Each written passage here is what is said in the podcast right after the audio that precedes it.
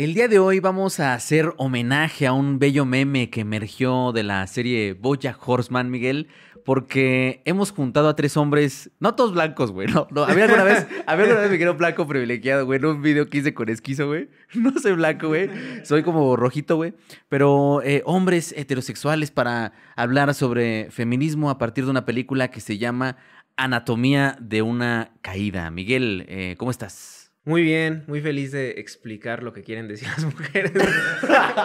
Obviamente es broma, ¿no? O sea, sí es. Obviamente es broma y ahorita la a, a los 10 minutos. No, es que el feminismo. Axel, ¿cómo estás? ¿Cómo estás? Bastante bien, bastante bien. Eh, creo que es, estoy muy emocionado porque es una gran película. Sí, una gran película. Axel viene muy bien preparado con el guion incluso impreso, entonces seguramente ahí habrá un acompañamiento. Y en francés, Y en francés, además. lo más sorprendente viene con anotaciones, está rayado. Entonces va a haber una lectura muy profunda de Anatomía de una Caída. Y yo, nada más para comentar, ¿no? ¿Cuántos lloros ha habido en, Twitter con que Greta Gerwig no está nominada a mejor directora? ¿Dónde está Margot Robbie, ¿no? Que tampoco está. Cambió la historia del cine. ¿eh? Cambió la historia. Sí, reinventó. Por ahí un tuit decía, ¿no? Reinventó Barbie el cine como lo conocemos a día de hoy.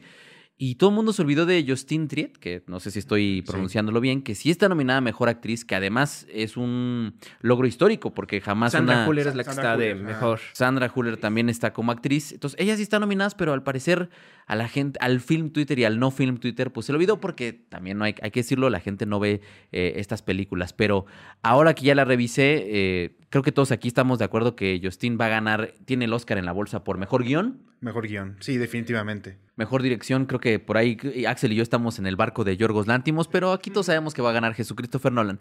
Pero bueno, opiniones sobre, sobre esto de Justin Triet, la nominación. Eh, ustedes se enojaron porque no está Greta Gerwig. Ganó que es una Globo de Oro a este, película extranjera, ¿no? Este, por Anatomía de una Caída. Y guion también, el guion de Anatomía de una Caída viene, viene este, ganando muchos premios y ahorita lo vamos a comentar. Es un guion que por ahí se dice o se comentó que es un guion revolucionario, yo diría más bien atípico, pero no en un mal sentido, ¿no? Lo que está haciendo es tratar todo el tiempo de dejar muy en claro lo que está diciendo y cuáles son las lecturas. Y a mí me gusta cómo se traslada de la, del papel a la pantalla, incluso la parte del diagrama y del dibujo, ¿no? De hecho, es una parte muy interesante, porque cuando le estaba viendo, cuando estaba viendo más bien la película, recuerdo que dije, qué cañón que describa a ese nivel el espacio y no nos lo muestre ya en la película, ¿sabes? O sea, en la película son detalles, son detalles muy específicos, pero en el guion es sumamente específico con todo lo que contiene alrededor. Entonces, ahí es donde obviamente parte la dirección de decidir qué mostrar y qué no, pero el guion no, no dejó cabo suelto, por así decirlo. Sí, y ahora que lo mencionas, Axel, no sé si, si Miguel quiera complementar algo sobre ese tema, pero justo es una película de espacios. O sea, eh, la cámara todo el tiempo está explorando esa locación que es el lugar en el que ocurrió eh, pues el accidente o el crimen o la caída, exactamente, que no es un paraje eh, boscoso en donde dos niños están jugando, no es esa caída, es otra caída. Entonces, entonces ahí a la, referencia, que por ahí sacaron un meme y no nos acreditaron, ¿eh? Se dijo primero aquí y el perrito cinéfilo luego sacó el meme y no, que no chingue, lo escuchó en este podcast. Perrito ladrón, ¿eh? Y perro ladrón, güey. este, pero bueno, Miguel explora el espacio, la, la película, y a partir de ahí intenta darnos a entender eh, o nos da distintas vías de qué fue, qué no fue, qué es. ¿Sabes qué, es? lo loco? O sea, es un juego de miradas muy, muy interesante porque está, está abordado eh, primero desde una escena que nos parece como cotidiana, ¿no? O sea, como una dinámica familiar rota, pero que no es del todo clara. Y de repente, este, estamos explorándolo a partir de las miradas ajenas de un lugar íntimo en donde cada vez vamos aprendiendo más y más secretos de este, una, una familia, ¿no? De una, sobre todo del matrimonio. Y a mí lo que me vuelve loco en ese sentido de las miradas hacia ese espacio, ¿no? Ese espacio privado, es que cuando conocemos el testimonio de, del personaje de, de, Milo, Milo, este, de, bueno, eh, de Daniel, ¿no? El personaje de Daniel, perdón, o sea, interpretado por, por Milo Machado, eh, es que vemos recreadas, ¿no? O sea, las escenas. Y lo, que me parece interesante porque él es un niño ciego, ¿no? Es un niño de 11 años, este, que, que, no puede ver.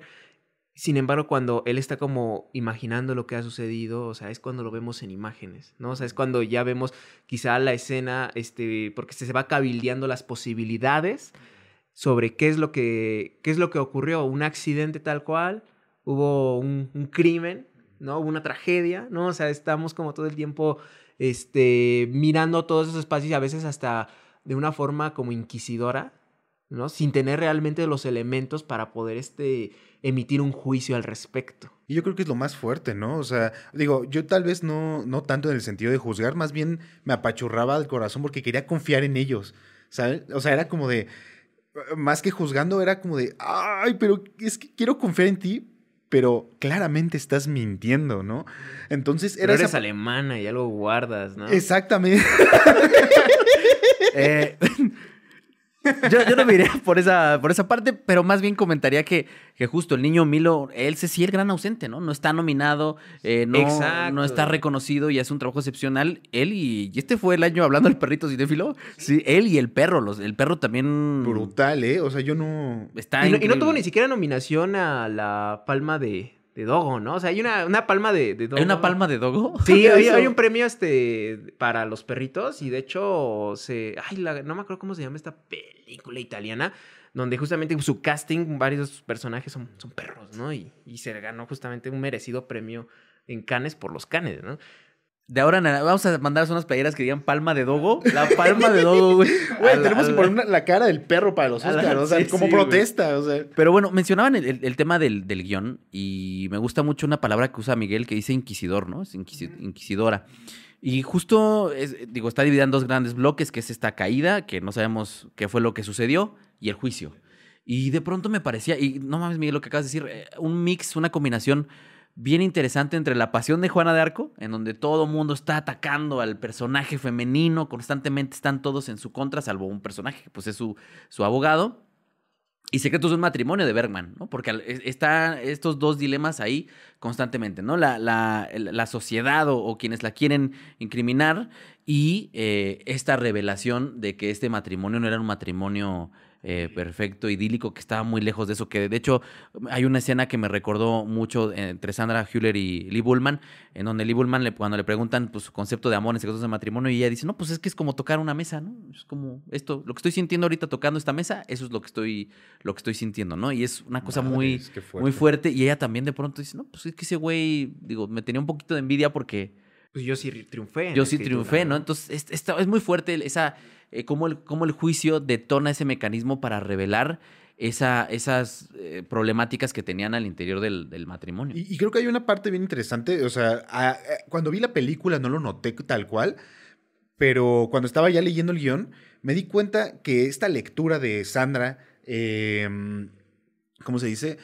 Eh, evitando el decir, el, adentrarse a la realidad, la verdad, cuando la están entrevistando, esta parte de omitirla, mejor platiquemos otra cosa, oye, que tus libros sí se basan en la realidad, ah, que no, ¿no? Esa parte de omitir la realidad se ve en los primeros tres minutos de la película y es el eje rector de la película, o sea, qué es real y qué no.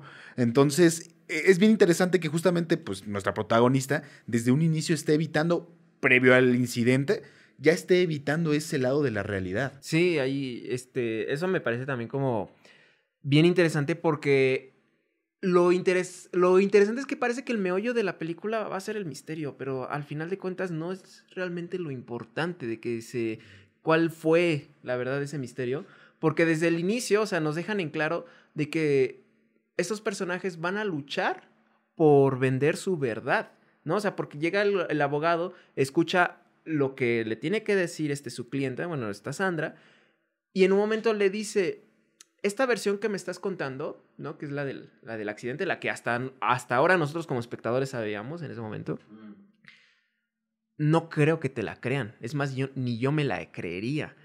Hay que irnos por este lado. Oye, pero no tengo todavía los elementos para construir, para decir, ni siquiera yo lo había pensado, ¿no? ¿Por qué sería eso?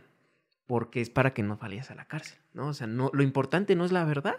Es que ahí tocaste otro, el otro gran tema, porque una de las cosas que pasan con el guion es que nos sugiere lecturas por capas, ¿no? Es una lectura eh, por capas y podemos leer esta, eh, esta película en donde una mujer está siendo incriminada, ¿no? A lo mejor injustamente o justamente o no, no sabemos, ¿no? sí, es, es un misterio. Es un misterio, eso no lo vamos a descubrir, pero termina por ser una historia, como muy bien dice Miguel, la caída es solo un McGuffin, ¿no? Así como en algún momento la caída fue un McGuffin para que un personaje abriera un canal de YouTube y se volviera viral después de caer en un riachuelo.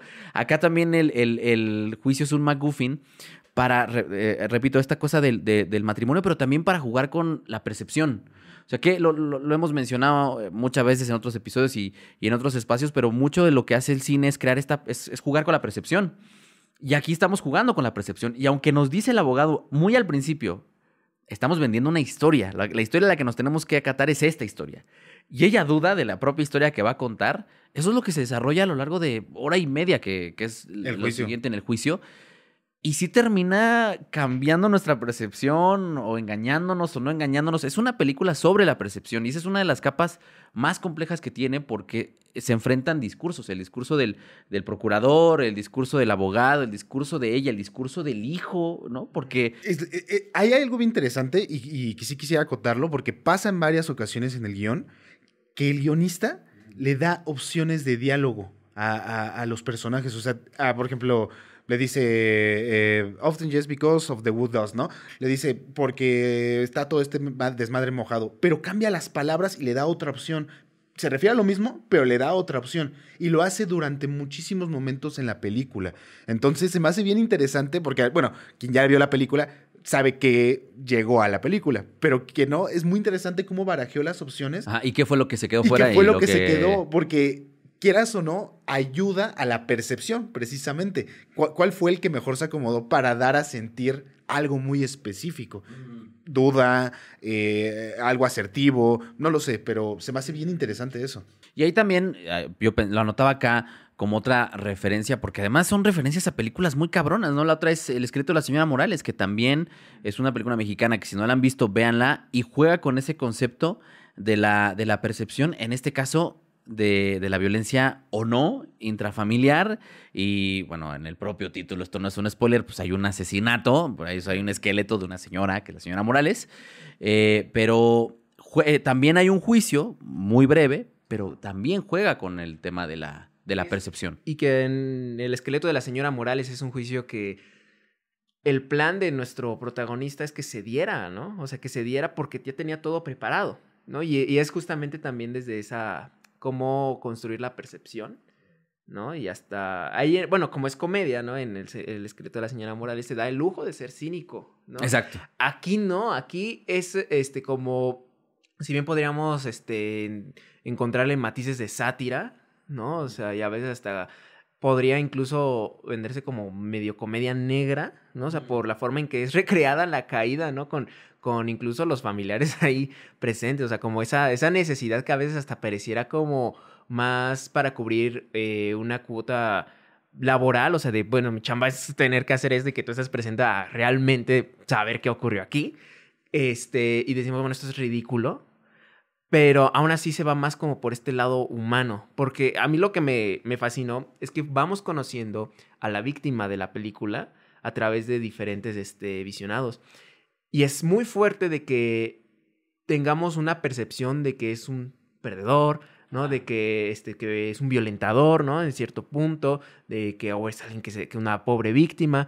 Y no es justamente hasta que vamos viendo como la perspectiva incluso del hijo, en donde ya podemos humanizarlo un poco, ¿no? Y, y conocerlo vulnerable, pero no desde la lástima, sino vulnerable desde el lado empático y hasta paternal, ¿no? Sí, y, vulnerable tampoco desde la vergüenza, porque cuando empezamos a aproximarnos a él es, es vergonzosa su situación y, y, lo que, e incluso la canción que, que, elige para que suene durante este momento de interrupción es, se acerca mucho al, al tema de la comedia.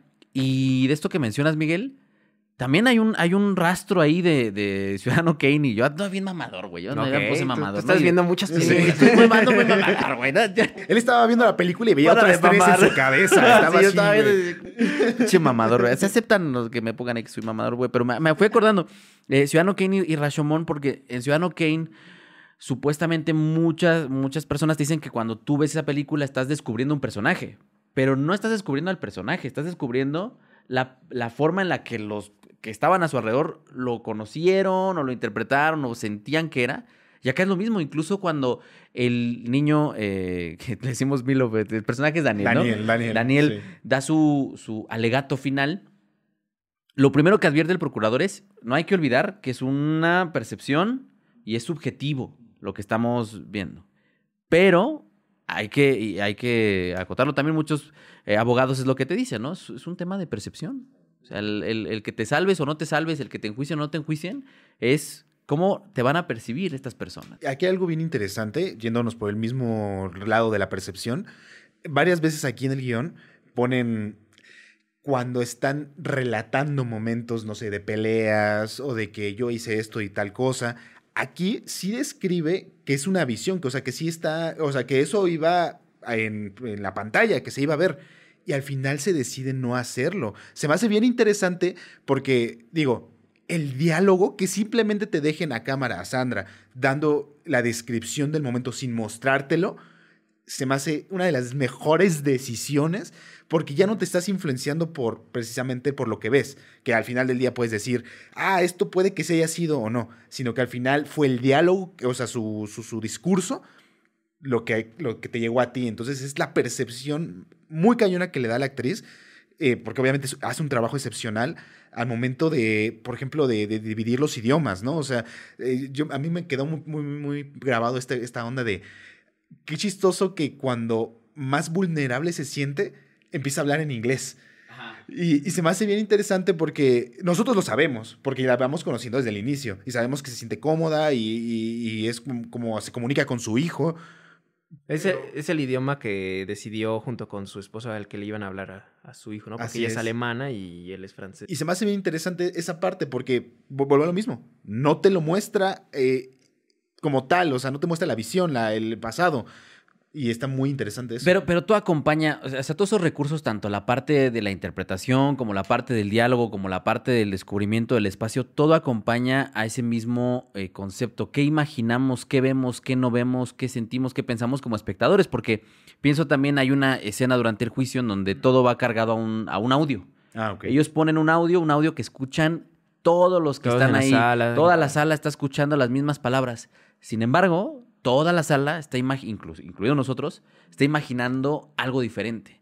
Y algo que me gusta de la, dirección de, Justin es que de- del audio, que es esa forma de encaminarnos a, la escena como tal, vemos la escena, pero el momento más álgido no lo quita. Y deja puro, puros golpes, este, caídas, y, y entonces el espectador imagina, ¿no? Estás tratando de descifrar qué fue lo que ocurrió. Y después hace algo aún más tramposo. Nos hace escuchar la versión de ella. Y ya no sabemos si ajá. lo real era la versión que escuchamos nosotros o lo que está confesando ella, ella sabiendas de que mintió durante y, y aún más eh, las interesante escenas previas. que agrega a dos personajes que son los que dan su interpretación de- del, del audio. Ah, es que nosotros escuchamos esto y pues lo obvio es que fue su culpa, ¿no? Entonces eso hace, queramos o no, confundirnos más porque, bueno, al final del día es eso, confundirnos. Sí, y esa es la brillantez de, tanto del guion como de la, de la dirección. O sea, escalar esa- esa- esas, esas pequeñas intervenciones para que en esa escena, porque es una escena, vamos a una secuencia, terminamos igual de confundidos que como lo hemos estado toda la película. Entonces, es, a mí es uno de los trabajos de guion pues, más eh, brillantes que, que he visto. Digo, no, no lo he terminado de revisar el guion como tal, pero eh, en, en el- en el cine reciente, precisamente por esa facultad que tiene de jugar con lo que eh, pensamos en algún momento y a los dos minutos ya no lo cambió y todo el tiempo está haciendo ese ir y venir.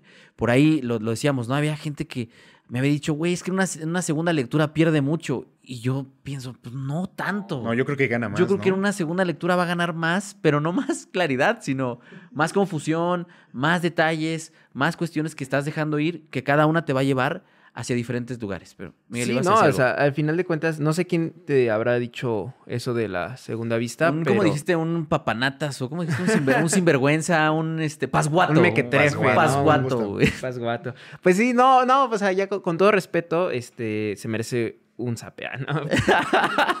No, pues este, yo la verdad no, pues no, no tampoco compagino con, con esa idea, ¿no? O sea, porque eh, justo para hablarla ahorita, pues la, la volví a ver. Y me fijé en esos detalles, ¿no? O sea, me fijé así como diciendo, a ver, vamos a, a ver esta primera escena, ¿no? Esta segunda escena, este, esa escena que le da imagen al póster. Y dices, ok, o sea, está muy denso, o sea, sí está muy denso el cómo se van, este, eh, llevando a cabo las, las este, interacciones entre los personajes. Y sobre todo cómo vamos revelando el personaje de Sandra, que a final de cuentas termina siendo el personaje más interesante de, la película. Si bien eh, a mí mi favorito es este justo Daniel, ¿no? Eh, el de Sandra creo que sí es el que más matices tiene y además porque se vuelve un misterio, ¿no? O sea, indescifrable hasta el final. Y, eso, y me parece como muy, muy interesante que para poder eh, de entrañarla un poco más, ¿no? Este, ahora sí que la parte acusatoria, ¿no? Acusante, no, saber cómo decirlo, este, recurre a su arte, ¿no? Recurre a sus novelas. Lo, es que es eso, ¿no? O sea, como de, es que para construir la realidad nos vamos a esas ficciones, pero al final de cuentas como dándole ese también, mm, para mí fue este, inevitable como sentir eh, cierta sátira al, a esa necesidad de que muchas personas suelen tener de, oye, estás abordando temas violentos, ¿no? En tus películas, es porque ahí tienes algo, ¿no? O sea, porque eres un asesino en potencia, ¿no? O sea, como, como esa demanda también de que tienen de los espectadores, ¿no? O sea, cuando han salido masacres, ¿no? En, en Estados Unidos y dicen, oye, es que pues te gustaron mucho los videojuegos violentos, ahí tenías algo, ¿no? mucho Fortnite, Call of Duty, ¿no? GTA, güey. ¿no? Y antes de detenerse así como, bueno, pues es que podías este, comprar las armas en súper rápido, ¿no? Eh, y en este como que me pareció muy similar, ¿no? O sea, muy similar de que de repente vemos justamente a esta parte que necesitabas juzgarlo a través del arte, ¿no? A, la persona a través del arte. Y o sea, siempre será como esa discusión, ¿no? De, oye, la persona y el artista, es que más bien creo que es porque son personas y son matizadas, ¿no? Sí, y yo no sé qué tanto entre, digo, acá siendo muy babador. Yo no sé por qué está viendo película de cabeza, pero eh, les voy a recomendar un, un, documental que es una codirección de Joe Berlinger con otro director que se llama Bruce Algo. Ahorita no me estoy acordando del apellido. Es una, es una trilogía, Paradise Lost, que justo habla de los famosos tres de West Memphis, ¿no? Que alguna vez encontraron cadáveres de unos niños en un bosque y agarraron a tres chavitos que porque se vestían de negro. satánicos. Exacto, era, exacto, era como. Era la fiebre de satánica, ¿no? O sea, bueno, el temor de los satánicos. Sí, y, los agarraron por vestirse negro, por leer a Stephen King, porque de hecho también hay una mención a Stephen King en, en Anatomía de una Caída, y los agarran por, por, por lo que parecían ser y después de este largo, eh, estos largos juicios, Bruce Sinofsky, Bruce Sinofsky con Joe Berlinger, eh, un gran, gran, gran, una gran trilogía documental que da seguimiento justo al proceso de, juicio de a lo largo de 10 años, que creo que fue que duró todo el proceso, en donde por supuesto el documental influyó en la decisión que tomaron los jueces. Em, y acá hay una escena, y por supuesto que no vamos a hablar de feminismo. Ya alguna vez lo intentamos, David, en este podcast, y no salió muy bien. Entonces no lo haremos. Pero hay una, una, escena en donde no solo se, se le enjuicia a partir de sus novelas y de lo que escribe, que ya ese es otro dilema del separar al autor de su del artista, pero la empieza, empiezan a indagar en su vida eh, privada y en su, en su contexto como mujer y desde ahí el, el procurador la ataca. Y cuando uno cree que la jueza podría detener esa, ese ataque, que es un ataque frontal y directo, lo fomenta, ¿no? Entonces, es como una, también lleva esa, esa, cosa un poco más lejos de, no, no, no, no, no, responde, elabora, ¿no? Y uno dice, pues es que quizá eso no sea tan relevante para, para el juicio. Y también hay una parte bien, bien interesante ahorita que estás diciendo eso, eh, la parte de la diversidad sexual. Me parece bien interesante porque cuando en algún momento se cuestiona algo relacionado a, y, es muy de, ah, porque tú eres así, entonces ligas con todos, ¿no? O sea, es, es bien... Sí, o sea, que tú le das a todos. Ajá, exacto, es bien complejo, o sea... Que eso es de la otra que vamos a hablar, Poor Things, ¿no? O sea, eso es, ese es el spoiler del siguiente episodio, del... No, del... No, esto está esto del después, episodio anterior, estamos viajando al pasado, este, ahí... De la que se habló ah, para espectadores. De la que ya se habló, exacto. Sí, no, y es, es, una, es una locura porque sí hay o sea, es difícil que como espectadores no sospeches de nuestra protagonista Sandra. Eso es verdad. Pero también mm, es, creo que es un ejercicio de empatía el no, este, pues el no decir, oye, pues están manchando, se están sacando cosas que ni al caso, ¿no? O sea, justamente esa parte de la sexualidad. Y también, o sea, lo veo como en esa figura de la femme fatale, ¿no? O sea, de que dicen, es que pues, güey, a final de cuentas, tu esposo lo estaba en la miseria ya le habías puesto los cuernos, pues o sea, ¿qué te costaba? Te ibas a tener este, tal vez ciertos beneficios. Pues ya deshaciéndote de él, ¿no? Y creo que pues eso está fuerte porque la deshumanizan de, de cierta manera, ¿no? O sea, ya ven si hablamos de feminismo. Un poco, sí, sí, sí, un poco. Y, al procurador, pues una frase célebre de este podcast, pues no le gustó la representación de las lesbianas al procurador dentro de la película. Pero bueno, conclusiones eh, finales sobre Anatomía de una caída, sin lugar a dudas no la puse yo en el top porque no la habíamos visto para el pues momento en el que este hicimos el top. Eh, no es que estuviera en el Festival de Toga antes de noviembre. Eh, decidimos verla cuando se estrenó en los grupos, en los famosos grupos. Pero conclusiones, ¿qué, qué, qué, piensan? ¿Qué opinan? Yo sí creo que está entre lo mejor de 2023, en este caso lo mejor de 2024. Un guion desafiante, un guion misterioso, un guion que... Que no cae, jaja. Que, exacto, exacto, ¿no? Que, entretenido de principio a fin, como dicen por ahí. Eh, y pues si pueden verlas, no, no sé cómo esté en salas cuando salga el episodio, pero si todavía la encuentran en salas de cine, váyanla a ver, porque de verdad son dos horas y media que está uno todo el tiempo eh, expectante. expectante y participando activamente de la ficción. Pero conclusiones, Miguel. No, sí, una, una, una, gran película, honestamente. Una gran película de tribunales, ¿no? O sea, sí, sí hay como películas muy interesantes de, que hacen los este, juicios muy, muy entretenidos. Pero en ese sentido, o sea, creo que más allá como si de, resulta eh, entretenido en sí mismo, o sea, es más bien como estas cuestiones morales, ¿no? O sea, que te va dejando, o sea, estas preguntas que, que te dejan, ¿no? Y que no, no terminan de responderse como para que te las sigas llevando y que funciona, y lo vuelvo a repetir, lo vuelvo a sostener y defender, este, funcionan más visionados por lo mismo. Sí, de acuerdo contigo, Miguel. Eh, Axel. Eh, sí, de hecho creo que es una película a la que se le puede sacar mucho jugo y además te hace completamente partícipe de lo que se está viviendo en pantalla. Y creo que, o sea, sonará una tontería tal vez, pero no todas las películas lo logran, no a ese grado de inmersión. Yo salí drenado de ver, o sea, cansado, pero no en mal plan, o sea, fue de, ay, ¿qué, acabo de ver? ¿Saben? Y esa, esa sensación es bien bonita, bien bonita, eh, que venga de una película también trabajada en su dirección, en el guion, porque también no mencionamos tanto la dirección, o sea, en general, pero tiene un detalle, así es como el guion, siento que, que, que le hicieron tanto detalle, la dirección no dudo que haya, lo haya trabajado al centímetro para decidir dónde poner la cámara, dónde cortar, dónde poner tales sonidos, ¿no?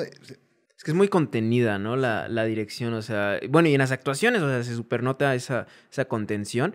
Y creo que justamente las sutilezas son las que, porque se ve como muy natural. O sea, de repente pareciera que la cámara es una persona más. Hasta hay un momento en donde están investigando, perdón, ya me extendí, en, donde la cámara se mueve así, ¿no? Y, te puedes sacar de la inmersión, pero dices, no, pues es que hay un chingo de gente. O sea, es, como si yo estuviera ahí y me tuviera que quitar a la verga, ¿no? Sí, completamente de acuerdo. Eh, siempre se me olvida, sigan a Cine para Todos en Instagram, Cine para Todos OF y en TikTok, Cine para Todos 07. Redes sociales, Miguel. Eh, me encuentran en Instagram como maps-2208 o Miguel Portal, así como en Letterbox, Miguel Portal.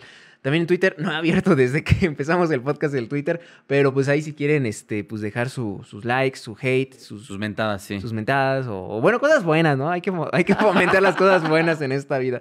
Este, pues ahí lo dejan. Axel, redes.